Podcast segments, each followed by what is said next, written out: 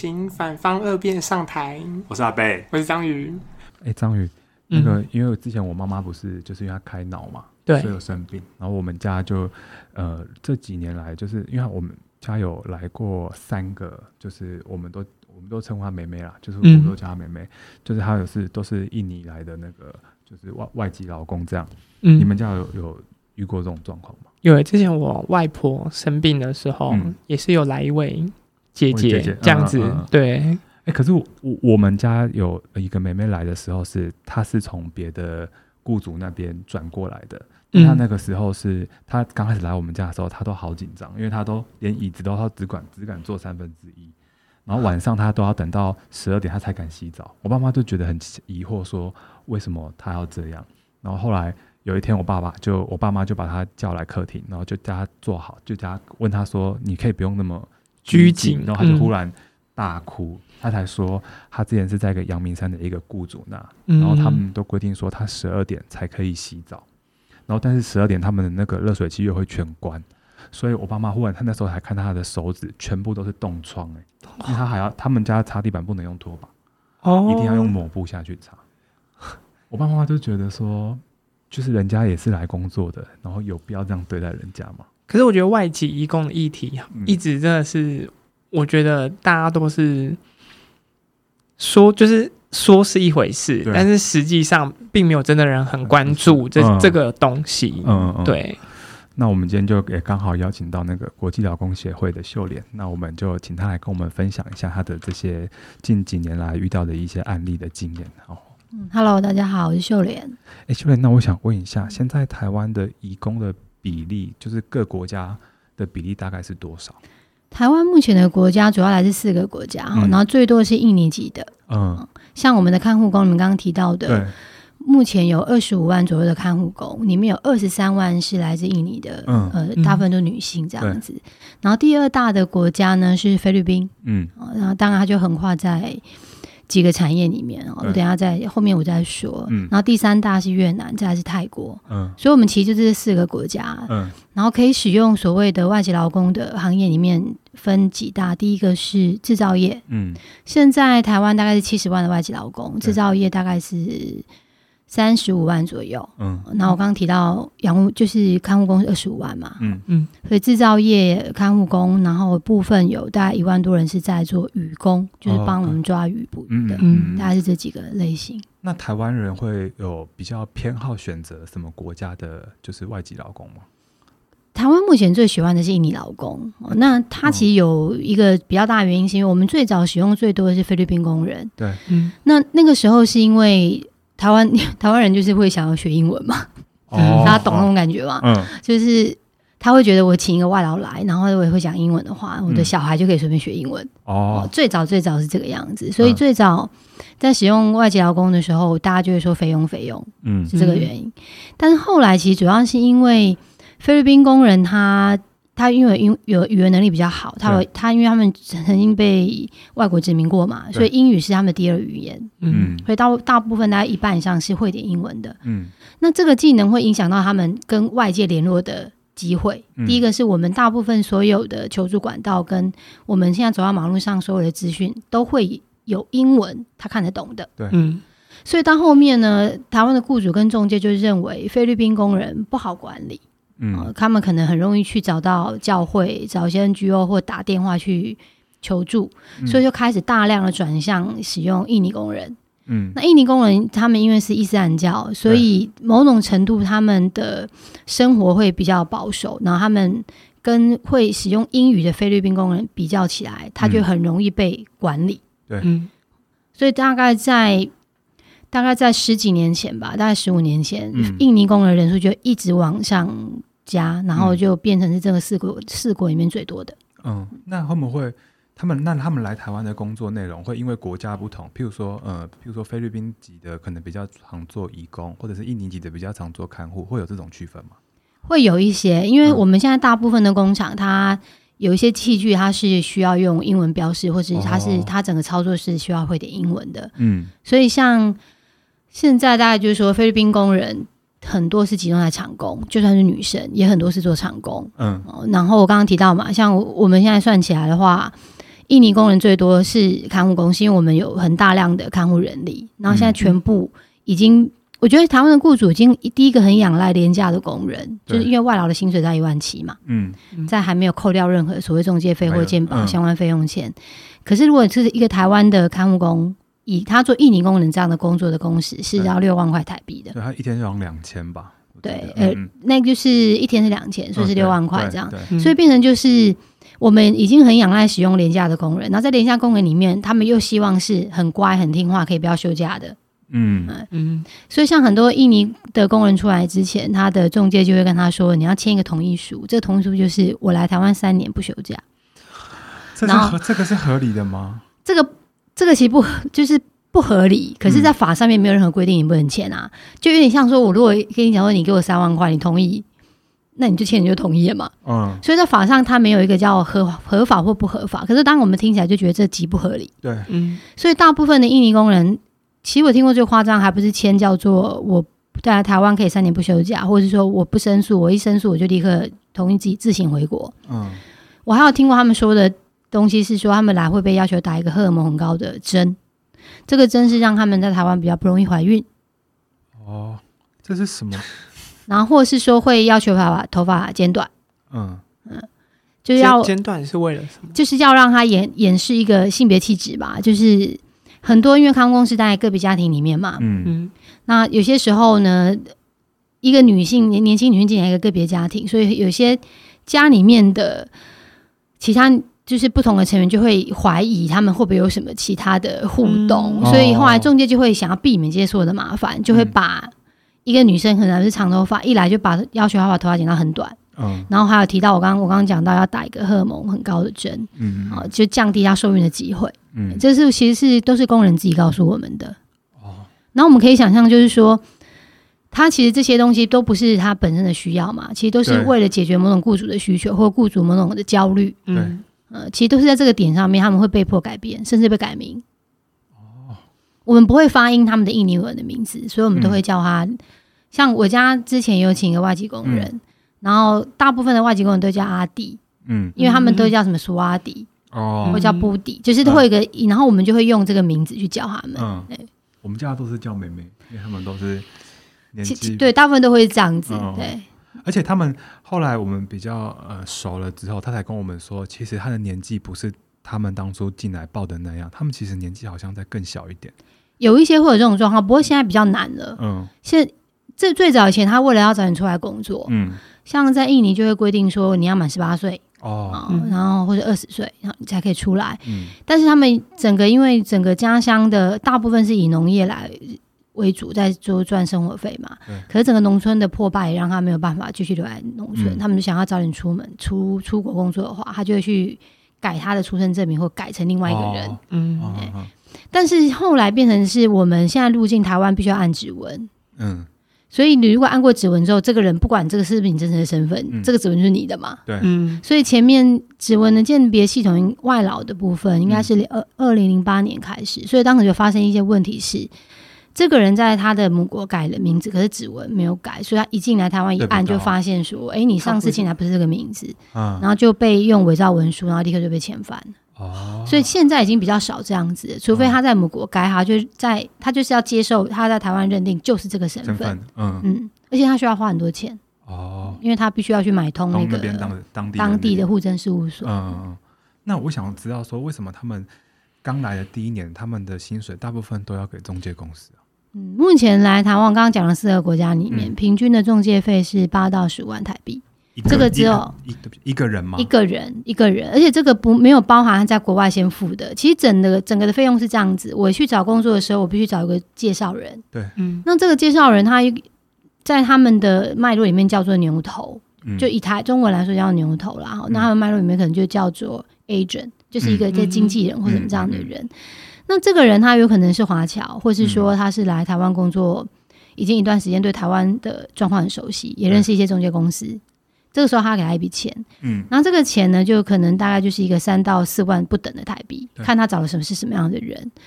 付完之后，这个人才会带他到中介公司，然后这就是我们英语里面叫 broker，嗯。嗯，之后呢才会进入我刚刚说的八到十五万，对，所以他其实是两笔钱加在一起，嗯。嗯。像呃四个国家最高是越南，大概是六千到八千块美金，然后我们可以算嘛，就就二十几万。对。所以他们来台湾第一年都在还这个债，嗯、就是我不可能，如果我今天有一个六千到八千万美金的话，我就不用出国工作了嘛。嗯、所以他们一定要去借钱，然后这里可能有地下钱庄或是银行，嗯、或者是把他们家里的牛或农地，嗯、然后去先抵押给这个呃某个就是地下钱庄或银行，嗯、然后就把钱拿出来，那钱当然就直接进到中介的手上嘛。嗯、所以他回来来到台湾开始第一年呢，每个月他们从薪水就要扣五千到八千块不等。其实就看他借的钱是多少啦，十、嗯、到十二期扣掉，哦、所以第一年如如果以一个看护工来说，他的薪水一万起，扣掉这些所有的钱，他可能每个月只领三四千块。那他们在家里面可能呃，他在雇主家可能必须要的那些生活用品，他们是需要自己买，还是雇主应该要提供给他们的？大部分是需要自己买，但是会有一些状况是。很多在台湾目前二十五万的看护工里面，哈，劳动劳动部每年都会去统计，就是这些看护工的放假休息，他每年都统不、嗯、都会统计，但他每年都不敢公布。嗯，大概有半数以上是三年没有任何一天休假，嗯，工作平均工时是十七小时一天，嗯，所以这些人会变成他没有时间出去买东西，对，因为他要去采买，他必须要离开雇主家嘛，嗯，所以很多时候是他们必须要自己买，可是他没办法自己出去买，所以就会变成是雇主帮他们买，再从薪水扣。这个有必要扣薪水吗？有啊，六他就是，其实就是这个关系就是这样。如像我说，我们家请的之前请的外籍老公，他在我家九年嘛，嗯，因为关系非常好，所以这些东西当然就不会跟他计较嘛。就冰箱有什么你要煮就自己煮。啊啊、可是这个是一个好的牢固关系，如果这个关系是好的，其实我相相信大不雇主不会去跟外劳计较这个什么七十五块一包卫生棉是不会的。对但是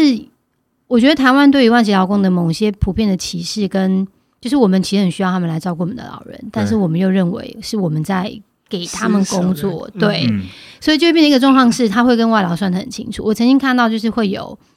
嗯，类似那种扣款记录单，就是雇主也很怕会有争议，所以他就会写的很清楚，说卫生棉多少钱，然后你可能你要呃吃水果或者你要买电话卡是一百块，然后他就会帮他记得很清楚，然后叫我要签名。就每吃水果都要，对啊，很多会是这样子，就是每个月在发薪水的时候，他就会有一张叫薪资单嘛，这、嗯、是规定一定要给，因为要让工人知道说你领了多少钱，嗯、然后为什么扣这些钱。嗯，就我看过是另外一张，就是会写他这个月买的什么，啊、然后就去请工人确认之后要打勾，然后签名，因为他要扣他的钱。也是有的。那我很好奇一件事，嗯、就刚刚我讲到中介费嘛，可是例如说像雇主不是也会付钱给那个中介吗？是。那他有需要这样两面都收，是不是？这个东西，然后而且又压了这么多钱在这个外籍的劳工身上，嗯，就是他他这个成本是他真的有需要。其实台湾的制度最，我觉得最扭曲的就是说，它是一个三方的关系，就是雇主、中介跟外籍劳工。那、嗯、就像提到，其实这个需求是雇主的需求嘛，我有需要，啊、我需我的工厂需要工人来帮我做电路板，然后或是照顾老人。可是所有的成本是外籍劳工在付的。像我在讲我家的例子，就是我我们家当时请那个印尼工人的时候，我妈妈只付了一万五千块台币一次，就没有再付任何钱了。嗯，就他去找一个中介公司说，我家有个病人，然后开开出了所谓的诊断证明，嗯，就付了一万五千块给这个，然后他就帮我们找不同的工人让让我妈妈挑，嗯，挑完之后呢，这个工人进来以后，后续的所有的成本都是这个工人出，他需要体检，我们家有任何语言的问题要翻译，就打给中介，中介可能会来或透过电话，嗯，这些所有都是我刚刚从我刚刚讲到八到十五万的外劳去付的，我们家没有付过任何债，没有付任何一毛钱的。所以就会变成，我觉得他的扭曲就是说，明明这个需求，如果说我今天跟这个工人，他因为语言问题，这个需要到底是我的需要、雇主的需要，还是工人的需要？嗯，如就是我们如果更细致去谈一点，这个服务到底，因为对于劳动部来说，他就会说有服务就要付费啊，这是一个呃这样的时代嘛，哈对。可是问题，这个服务到底是谁的需求？对啊，就是。但是对于所有的中介或雇主来说，他都会觉得啊、哦、是外劳的需求，所以都从他那个钱去扣。那这这个最主要，其实因为制度上有一个问题是，它是配额制，就我要有雇主有配额，这个工人才可以进来。所以如果今天我是一个中介的话，我当然是要把我的雇主雇好啊。哦。因为这个雇主使用的工人是谁不是重点，是我要确认说这个雇主只要要请工人都会找我，我就会拿到八到十五万，嗯，对吧？然后这个还是个别看护工的状况。如果今天是一个工厂，你现在想象这个工厂可以请一两百个外籍劳工，它是多少的钱？嗯、对。所以大部分争议发生，或是你刚刚提到的这些，到底谁应该付？为什么两边收？其实在这边。所以我们台湾现在七十万嘛，嗯、我们一个人算十万就好了。嗯，它是一个七百亿的商机啊。哦，那他们就是嗯、呃，他们外籍劳工在台湾，到底正常来讲，他们的休假的天数是应该跟我们台湾本就是台湾人的休假天数是一样的吗？还是他们是有一个，其实他们自己有一个什么类似明文的规定吗？目前是如果。我们的这些就是他叫就是休假或者是休息时间或者工时，是规定在劳基法里面。对，哦，那我刚刚提到的四大行业里面呢，大部分渔工、看嗯制造业或营造业，它都有被劳基法纳入，因为劳基法是用行业别纳入，它不是用国籍或或人，嗯，所以他们就可以所谓适用劳基法。可是看家庭看护工，因为他不在劳基法的保障范围里面，所以家庭看护工就是什么都没有。我今天我叫你工作二十四小时是合法的，因为没有任何法规定是违法的啊。所以我刚刚说平均工时十七小时嘛，他们也拿不到任何一毛的加班费。嗯、但这个如果是同样的十七小时放到是劳基法规范的保障的行业别里面，它就当然就不一样了。如果因为劳基法就八小时嘛，超过八小时我必须给给予一三三或一六六倍数的加班费。嗯。嗯、然后我有一个总工时的概念，就是每周就四十二，你超过就是就是超时加班，对。就是有这些。但是对于看护工来说是都没有的，嗯，好，那但是我要另外特别说的，就是像我刚刚提到渔工，就是捕鱼的，嗯，他们虽然被劳基法纳入了，可是他们因为船开出去，你什么都不知道，嗯，所以他们是有劳基法的名，哦、但是实质是没有办法被保障的。哦，啊，我都不知道，我因为我我们家之前的妹妹，他们也是，就是都在都会在家里，他们也没有所谓的休假，只有有的时候礼拜天可能。呃，就是我爸妈们会问他说：“那你要不要出去跟朋友一起出去什么之类的？”嗯、哼哼对我都我以为他们是真的，就是不是因为你你对你一定没有什么感觉，因为你就觉得说，像我也是在家里这样子，然后他们也是在家里的那种感觉，你你不会觉得他现在正在工作，对，可是他其实就是工作，对啊，对。因为他没有办法脱离他的工作领域啊，对啊，然后再加上你刚刚讲到他去你家的时候这么紧张，对，因为他就很怕说。雇主，因为他其实如果雇雇主不喜欢他们，很容易就把他 fire 掉吧，他就会没有工作。哦、那你想象，他有他还八到十五万，嗯，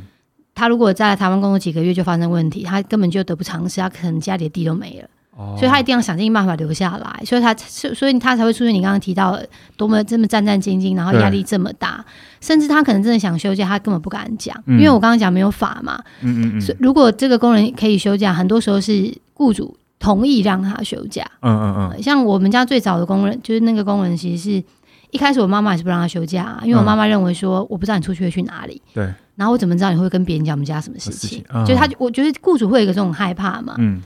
那当然后面慢慢慢相处，我妈就了解，其实我们家那时候第一次请外劳，就了解说哦她的辛苦，所以她就是只要休假，我妈就让她出去，而且我们不会扣她的薪水，嗯。然后我相信大家一定听过一个说法，就是说哦，外劳都不喜欢休假，因为他们想要赚加班费。嗯，所以就会讲说，如果你让你要求让看护工一周休一天的话，嗯，那他们就会少，因为一天大概六百多块的加班费这样子，嗯、哦，他们就会少赚那个啊，呃，六四二十就是少赚两千多块啊。嗯，哦，他们是不想休假，其实很多人会这么说，嗯、可实际上，也许真的有人是这样子啦。如果关系很好，他不需要他在家里也可以休息的话，对当然是。可是问题是，这个是一个我们不能够去靠。雇主好或劳务关系好来回避法上面对他们没有任何保障这件事。嗯，我刚刚才知道说，原来他们之前是给中介那么多钱，因为之前呃有他刚来的第一年的时候，我爸妈就想说，那大家他们要去日本，想说带他一起去，嗯，因为他也没有去过其他国家，然后他一开始就很害怕，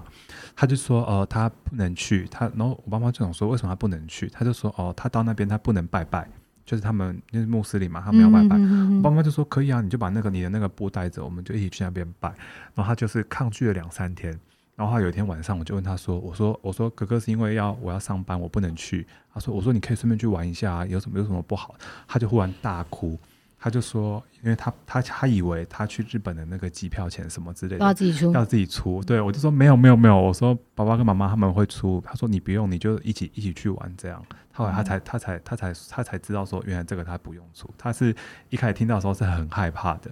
很对啊，因为那对他来说可能是两个两个月或三个月的薪水就花掉了，他也是很抗拒的心情这样子。嗯、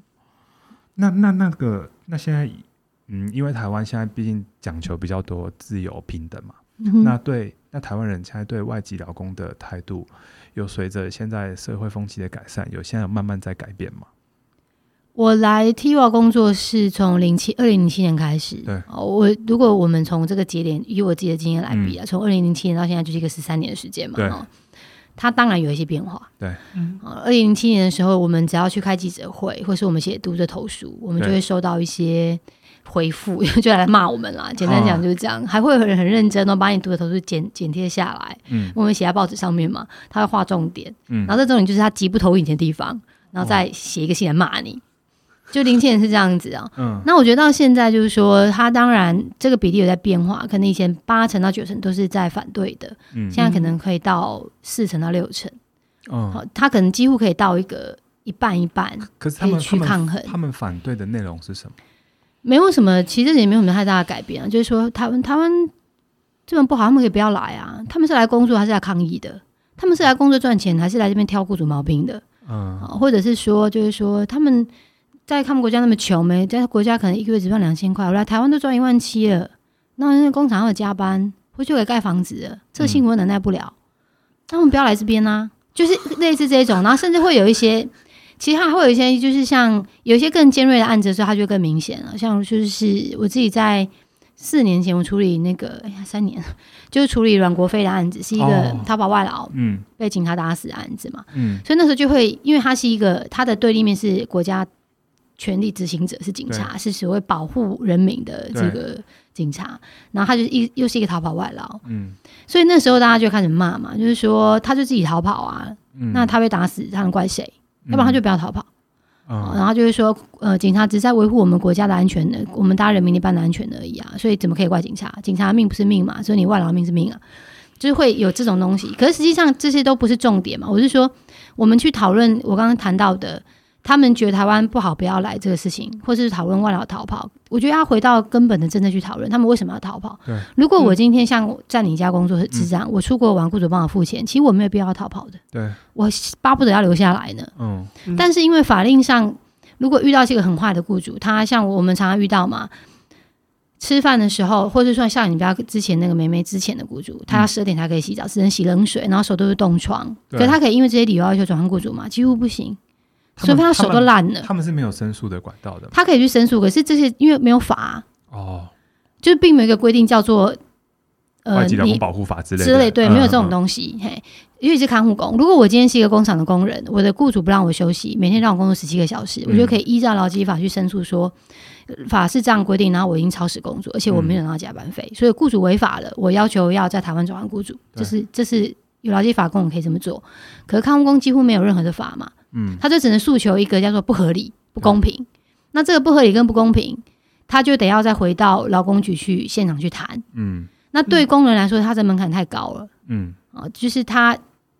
很害怕没有失会失去工作的时候，他就会选择一直忍耐到不行。对，那当他发现法没有保障我的时候，我可能就要逃跑嘛。嗯嗯，对啊。所以我是说，去他你去讲这些批评的时候，我会对我来说，我会觉得没有太大意义。就是你很多时候这些人，他其实就是只是讨厌外劳而已。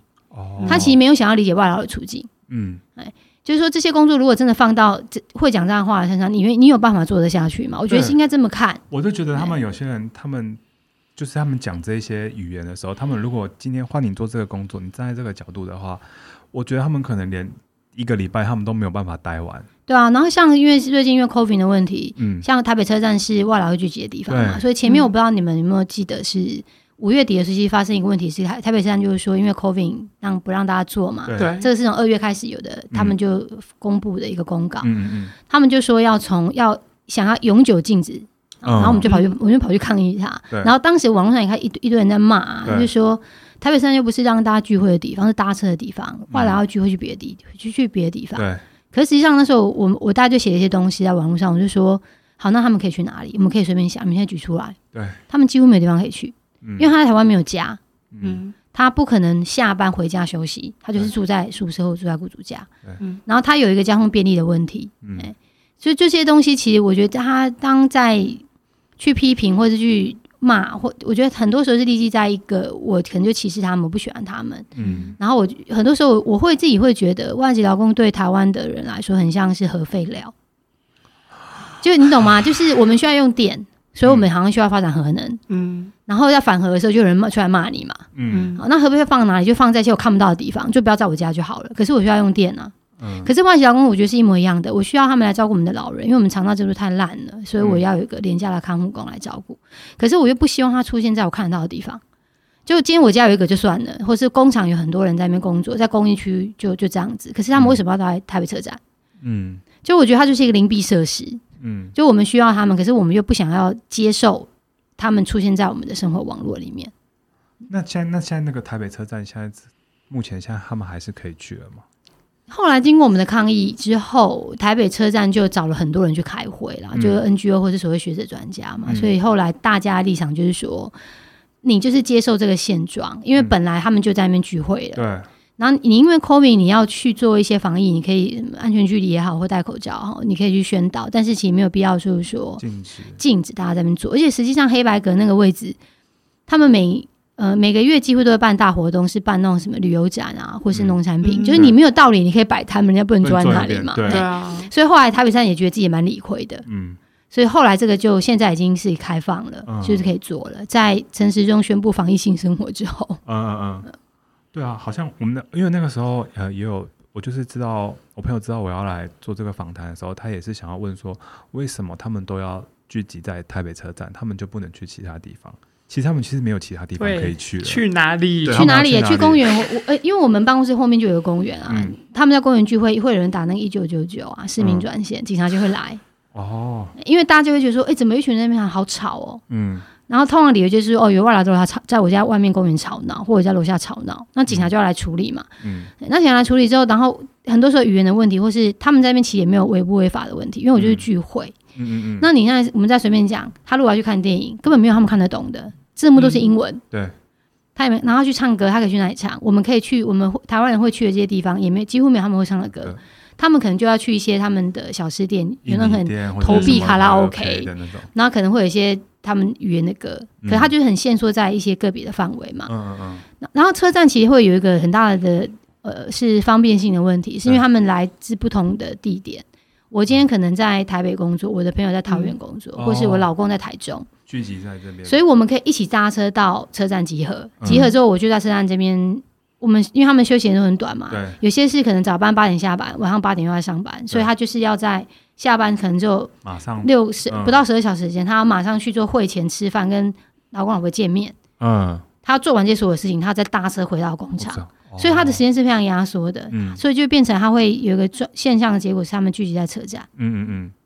那刚刚我讲到那个逃跑的，就是。那个话题嘛，然后因为我们家总共请过三个看护工，嗯、然后第二个妹妹是她来一个月后，因为我妈妈是她每个礼拜二四都是要去医院复健的，对，然后他们就会一起跟去。然后有一天就是在一个他来了一个多月以后，有一天晚上，他就他就他就不见了，嗯、但我们也不知道，早上起来然后就发现他不见了，然后后来可是他也就是他还先把就是他我是怎么。就是怎么讲，他就是他还先把我妈妈每个每天的药什么东西都已经配好，什么什么的，然后健保卡什么都放好，嗯，他都准备好了，然后他才走。是，对，然后结果后来我我爸当时就当然很紧张嘛，然后就赶快打来联络中介公司干嘛的，然后后来都没消息。等了两个礼拜后，就是我们已经就是也是有报，就是好像要通报。对啊，三天内要通报。对，然后两个两个礼拜后，忽然是他自己打电话回来，他打电话来我们家请我们救他。嗯，他后来才知道说。他被好像被那个在医院的时候认识一个也是类似中介的人，就跟他说：“你这个看护才赚多少钱？”他说：“我带你去一个什么工厂，那边可以赚两倍的薪水。”嗯，然后然后怎么样的？然后结果后来他就真的去，然后一开始他还先他说他们先带他去做头发，然后还要买衣服什么的，然后偏当酒店。对。就是对，然后他就是，他就说他们就一开还玩了两三天，然后他觉得哎、欸、很好哎、欸，然后后来就被带走，然后后来就被带到一个私藏寮去。对，后来他是发现他，他才发现说他是要接客人的时候，他才赶快打电话回来，然后爸妈他们才赶快联络什么中介还有警察去去救他。嗯，对，但是我爸妈他们回来，他还想回来工作的时候，我爸妈就说不行。嗯，我觉得这是我觉得是完全可以理解，因为。台湾现在会的确有很多，我刚刚提到的几个国家里面，然后讲逃跑外劳人数其实最多的两个国家，一个国家是越南，第二个是印尼。嗯，那越南是以男性为主哈，嗯、然后印尼是以女女工为主。嗯，那我觉得这个其实回到制度上去，就是说越南因为中介费最高嘛，刚刚说六到八千块美金嘛，所以他们就是都会跑。印尼为什么是女生多？其实是因为看护工。嗯。那他们会进入到哪些行业呢？嗯、有些很多，我其实我接过类似的案子，就是被骗的。嗯，就他就是被告知说，你我现在带你去一个工作，这个工作的薪水，你现在一万七，扣完你一个月才一万出头，一万二而已，你那么辛苦干嘛？我现在带你去个地方可以赚三万多。对。然后因为外来为了要赚钱，嗯，然后有些时候他刚来，他就是我觉得很多他们会有一种很天真，或者说我为了要赚钱。我就觉得说，哎、欸，那我就去试试看好了。他并不知道我有哪，他的后果会是什么。嗯，所以的确我也遇到，我有一个案子是也类似你们家之前讲的那个状、嗯、工人的状况。后来他为了要逃出来，他是坐到二楼的阳台。嗯。然后对着底下一直大叫，嗯，因为他他要一直要冲出去那个，因为他的手机被没收，他一直要冲出去那个门，他出不去，他后来没有办法，只好爬攀到窗台外面，嗯，一直对着下面大叫，然后人家就觉得怎么有人这样报警，警察才把才把他带走，嗯，其实是有这种状况的，所以他们其实很多会进入到一种是，不管有一些人是被骗，那部分还其实是自愿的，就是去做我们所谓的呃性产业，嗯、这个可能是陪酒或者真的是做性工作，嗯，然后很多是进入。医院，嗯，所以其实会有一些人专门在吸收，或者说去，哦，或是找这样的工人，嗯，是有的。有些中间专门在做，哦，因为他那个利益很，他的利就是他可以赚的利润很高啊，嗯，他几乎是无本生意啊。就是他们会有专门的人在，是有这些人，是有这样的人，那那而且通常他非常难被抓到。为什么这个会很难被抓到？嗯，你很难证明啊，就就是我不太知道你们家那个案子后来的状况怎么被处理啊，嗯、就是他我只要否认就好啦。哦，很难举证啦。对啊，你怎么举证？嗯、就是就是我今天就算这个工人说是就是这个人骗我啊，嗯，然后可能这个人他可能有七八只手机啊，对，然后对于一个外国人来说，他我就算跟他说我叫吴静茹，他也不知道我是不是叫吴静茹，嗯嗯嗯，而且他可能也不太会念那个字或什么的，对，然后又没有签契约，又没有什么，对。所以他唯一有可能是他现场就是被救出来，帮旁边可能就有两个台湾人，然后这两个就是明就在现场嘛，哎，可是这个到底是不是骗他去那个还不见得是，是。他就会非常难去追踪出这个脉络到，尤其是我因为有处理过很多类似这样的案子，他比较牵涉刑事案件，嗯，就会发现台湾的这个网络是很大的，嗯，然后他们很有很多方法可以规避，有就是我就是买电话卡，然后用人头的面身份证去买。嗯，所以我根本就找不到后面那个人是谁。所以这个也是一个很庞大的产业链。现在其实实际上是啊，尤其是台湾的性产业，嗯、它其实因为它就是地下化嘛，因为是不合法的嘛，嗯、所以地下化之后，其实出现很多问题是，有很多来就是来自东南东南亚，不管是配偶或是外籍老公，他们可能进入这性产业，其实他就跟台湾的本地的性工作者出现的竞争哦。它其实有点复杂，我觉得这个竞争就是年纪，或是种族，或是价格，嗯。嗯，所以他大家就会讲说，泛泛来讲，我们先不要讲什么工作的话，就是会说外劳来讲本劳的工作，或者说廉价工人挤压到本劳的劳动条件，其实它这是一个事实，嗯，在很多产业是一个事实，嗯，对，因为他们觉得便宜好用又年轻，嗯。那他们像我之前有看那个一些案件，他们是可能在工厂或者甚至是渔工，嗯、他们就是可能受伤或者是一些严重严重的重大伤害，嗯、这些东西是雇主会帮忙照顾跟负担的吗？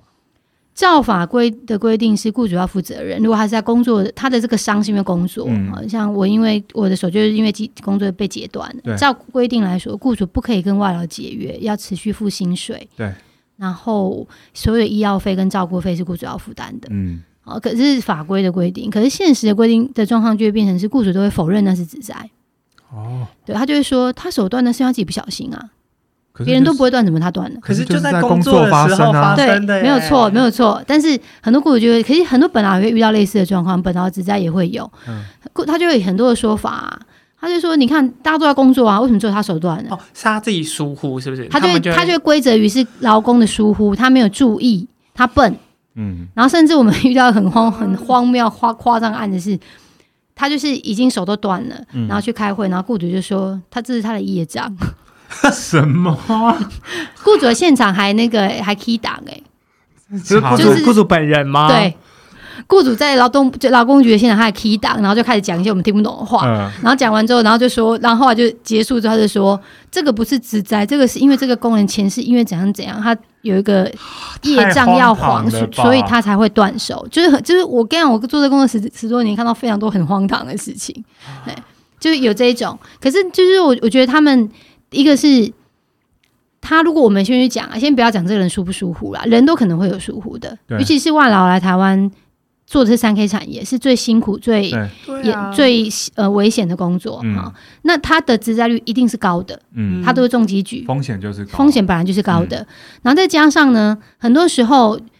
因为雇主为了增加产能嘛，嗯，嗯，我如果大家工动作快的时候，我就可以制造更多的产品，我就会更赚钱嘛，对，所以他就会希望外劳工作可以快，嗯。好然后第一个是一开始来的时候有没有足够的教育训练？对，这个机器的安全阀在哪里？嗯，我应该怎么做？我避免呃这个不会让我的手在过程被车床机压到。对，那很多雇主为了要增加这个速度，他会把安全阀拆掉。哦，你说不教，就是把它本来应该在机器上面，是如果有一个异物入到，它是如果养车，它是一个它会停住的，对，它会停住。这样讲好，它是一个刀切啊切啊，然后当我发现是一个手过去的时候，这个发它会感应。这个机器会自己停住，嗯、但是因为很多时候你如果拿那个那个原料，你是不是手就会过去，所以就会导致那个安全阀一直有感应到的东西，嗯、然后雇主就觉得是烦死了，所以他就把安全阀拆掉啊。所以这个是拆掉，那你没事的时候没事嘛？对。但有事就是就是有人断手断脚了嘛，这，这是一个。嗯、然后或者是说他因为是外籍劳工，然后我他觉得我要给你上这个课，我就是很麻烦啊，我就随便叫个外劳跟你讲就好了。嗯，在去年。有一个案子就是 Desert 一个化学工厂的案子，一个菲律宾女生，然后那个案子在网络上叫化骨水案，嗯、你们可以去看。嗯，那个案子就是呢，她去调配化学药剂的时候，后来就是呃，总之那个药剂就打翻了，打翻就泼到她的大腿跟屁股，嗯，然后很快就死掉。了。因为然后那个那个那个水就是大家俗称的就是王水，王水。化骨水，嗯嗯、然后整个案子会追查起来就发现，它是一个很大的工厂，它是台湾第三大还是第二大的工厂，叫鼎元。他们对于所谓的外籍劳工没有做任何的之前训练，所以外劳都不知道他调的那杯是什么。大家不觉得这很可怕吗？他们不知道他们的那个，他们完全不知道，他们只被告对他们只被告知哦，这个很危险的，如果打翻你要赶快冲水。嗯，可是这个东西叫什么？他们不知道。嗯，然后是一直到这个工人死掉，因为大家因为那时候现场非常的可怕嘛，就整个是皮开肉绽。然后我据因为我我我有协助那个案子，所以我听的其他的同事，他们的外劳的同事就说，就是看到皮肤，只能看到骨头是白的。然后没有人，任何人知道怎么去急救他，因为没有被教这些所有的知识处理的过程。对，就一是什么不知道，遇到的话只被告诉要冲水，然后可以擦什么药，他们都不知道。嗯、然后现场会有那种类似工厂的，嗯，那叫我们会有校医或校护嘛，他们工厂有那种护理护理师，嗯、完全不敢靠近。然后就跟他们说，哎，就拿一个东西，哎，你赶快帮他擦这个。然后外劳因为搞不清楚，就直接帮他擦。嗯，可是实际上是有腐蚀性的。对，嗯。就是说，这些事前的训练是也没有，所以当事情发生之后，在外劳身上就会发生一个、两个、几个组合，就会变得非常的可怕。是我不知道，然后我也不知道怎么后续处理，所以事情发生的时候，我根本也连救我自己都没有办法。哦，然后雇主就会说，这是你自己不小心。然后很多雇主他就会透过这些，他想要不负担他后面的责任。像最近前面就有个拜伦的案子，一个泰国工人啊，他就是。类似的说，他是被重物压打到嘛，嗯，然后雇主就会否认说他有叫他去操作那个呃高空的起重机，嗯嗯，可是实际上他们的工厂所有工人都在操作，外籍劳工，嗯，都在操作，其实大家都知道的。可是雇主就说没有啊，我就没叫他去，他自己要去的，啊，那他自己说他怎么关我的事。可是那那个雇主后来看到那个拜伦的后来后续的事件，他没有什么感觉吗？没有，他很生气，他很生气的意思就是他很生气的就说。呃，因为拜伦在他们工厂是第二个契，是第二个契约六年，其实就要约满了。嗯，然后哎、欸，不是哦，好像是十一年哦，就是他其实已经工作很久了啦，哈、嗯，然后约满，然后他他雇主就说，呃，我这聘你这么多年，然后最后竟然来告我，嗯，他是对这件事非常的生气，所以后来拜伦跳跳楼死亡之后，呃，因为刚好他死亡过两天就是要开庭嘛，嗯，那。本来这个对于家属来说就觉得说，这个我爸爸都已经死了，那是不是可以好好解决这个案子？我们就赶快回，因为他的儿子来台湾照顾他这样一年的时间，他就想说，那我们就赶快回泰国就好了。结果雇主根本都没有来，就叫就是叫了律师来递状，那个递状的理由就是因为当事人已经死亡，所以这个案子本身标的不存在，也就是这个案子就不存在这样子。我那时候在电脑面前看那个拜伦的那个案件啊，其实我是有点看到有点就是 就是我其实有点眼眼眼眶有点泛红了，就是我就觉得这个案件本身本来就不合理了，但为什么雇主还可以那么理所应当的讲那么多很根本就讲难听就是不是人的话？就是他们为什么今天要是这件事情发生在自己身家人的身上的话，你也会是这个态度吗？我觉得为什么大家好像在对待外籍劳工这一块，好像有点没有办法设身处地的着想，好像就是觉得我是雇主，我是老大，你永远都是次一等的人。我觉得我自己在这么多年的经验，我他我这我可能我认为最关键的，当然就还是就是在很深层，我觉得我们对于这些外籍劳工，你就是有一些歧视跟排斥。对对，然后我觉得这个东西它会在很多不同的时候跑出来。嗯嗯呃，例如说，我可能平常没有没有没有觉得，我觉得人都有极限了，我可能不觉得不觉得我会歧视外劳。嗯。可是当 COVID 期间，我看到外劳坐在黑白格，我就觉得他们会不会交叉感染？嗯、大家懂那种感觉吗？就是。嗯你其实会在一些不，因为人的人因为生长的背景，或是我念的，像我可能是念社会学系的，跟一念工科的，我们对于社会的看，我们对于事这个事情发生，我们的看的角度就是不一样的嘛。对，我觉得一定会有一些不同的限制，但是最关键就是说，如果我背后有一个，我们刚刚开始有提到，我们都会觉得雇主觉得是我给你工作，施舍你工作，哎，嗯，所以这个一个上对下的关系是普遍存在在台湾的工人。或是外劳跟雇主中间的，嗯，所以我常我之前有时候会在想一些事情是，台湾的外劳他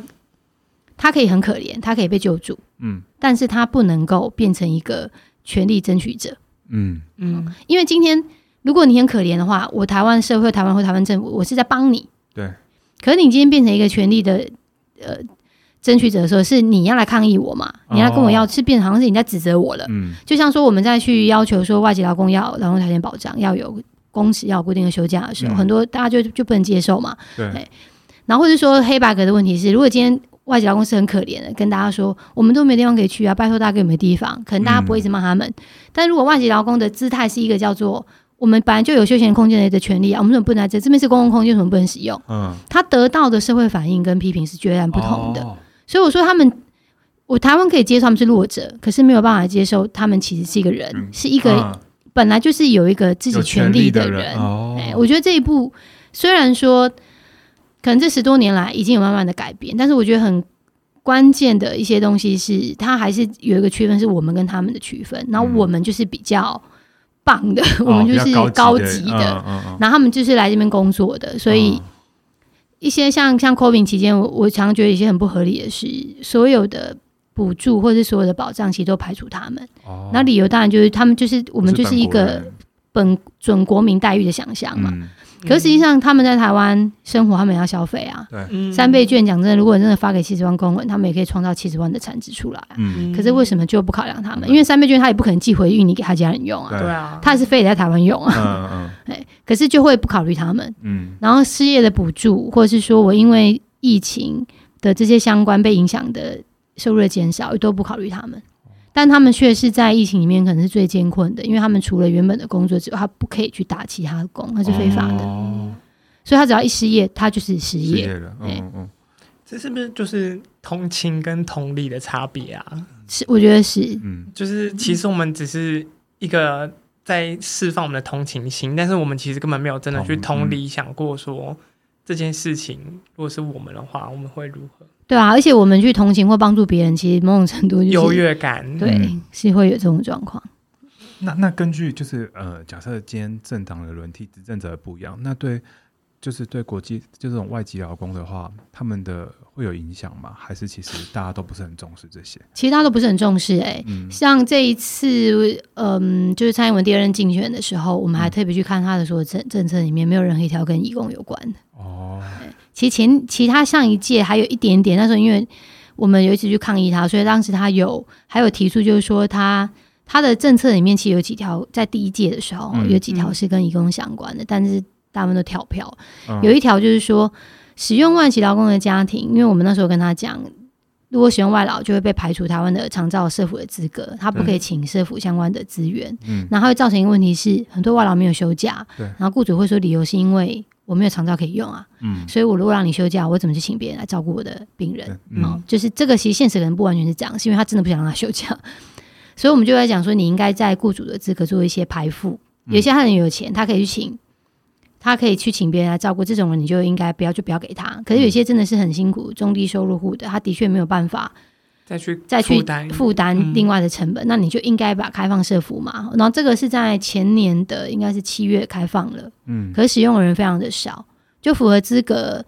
的人大概一万多人，可是使用人其实不到四千、嗯、人次哦，不是人数，是人次，其实不到、嗯、一年统计下来，其实不到四千次这样子。嗯，好，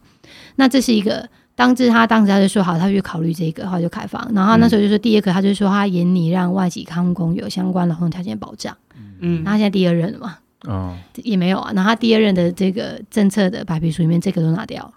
嗯，所以其实对于国民党或者是民进党来说，我觉得因为他们都不太在意外籍的议题，嗯、所以他们大家可以去看了。其实大部分其实都没有提到外籍劳工。好，那。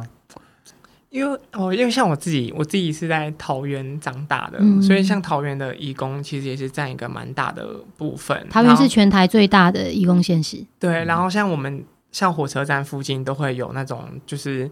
东南亚的风味的店，嗯、或者是什么之类的这样子。那我自己小时候的时候，我就会不不成熟，我可能就会觉得说，哦，他们就是外劳啊，就是什么什么之类的。真的是等长大之后，我才会去觉得说，其实我很移。桃园有这样子的生活，这样的多元发展，嗯、就是我我会觉得，哎、欸，是蛮酷的，而且我就觉得是很骄傲，我自己成长城市是这样子。那你你会觉得说，这个东西是我们应该要从教育做起吗？就这个东西，我们应该要从从小就让我们的人知道，说这样子的多元文化发展是应该是要被尊重的。我但我觉得，他教育当然是一环很重要的，就是你怎么让。毕竟他大家不管他会不会取得台湾国籍，可是我刚刚提到，我们现在的年限是可以工作十二到十四年，嗯，所以会有这群人不断的在我们的生活周遭出现。嗯，如果我们一直用排斥他们的方式去认为他们是问题的话，其实不会解决任何事的。嗯嗯，好，我们还是就是不管是从教育或是从互动，所以现在现在会有很多做了什么文化导览，或是说其实政府很爱办这样的活动，就是做一些东南亚文化节，嗯。但我觉得他应该更深刻一点，是把这个文化跟外籍劳工，我们刚刚提到的这么多问题，把它串在一起。嗯，我觉得他在制度上才有可能被改变，因为讲真的，他们没有投票权。嗯，他们很固定在一个工作，如果稳定就是三年，他可能就换到别的县市去了。嗯，就是他们没有办法很有力量的去说出他们真正的问题。如果台湾人不进入一起做一个合作或协作的话，嗯，我们刚刚谈到这很可怕可怕的问题，它会一直的发生。所以，我们就会变得很表面嘛，我们就是吃越南春卷，可是却不知道越南工人这。中介费是要付到八千块，嗯，然后这个是一个，我觉得它是一个非常，它是一个很脱离的，嗯。好，那今天今天就非常感谢你来跟我们分享这些外籍劳工的。那我想问说，那台如果我们想要对你们这个 NGO 有做一些呃，就是算是资助的话，我们有什么方式吗？我们有定期定额的捐款，大家也欢迎大家可以捐款给我们，因为我们的捐款其实非常的困难啊，募款困难啦，就是可以到大家可以在网络上打台湾国际劳工协会或是 TIWA 是我们的缩写，嗯、然后就我们的网络上就会有一个叫做小额捐款，大家可以去，就是有什么信用卡或是你可以用汇款，嗯、有一些方法这样子。嗯。嗯，好，那今天就谢谢秀莲来跟我们分享这些，谢谢大家，谢谢谢谢。谢谢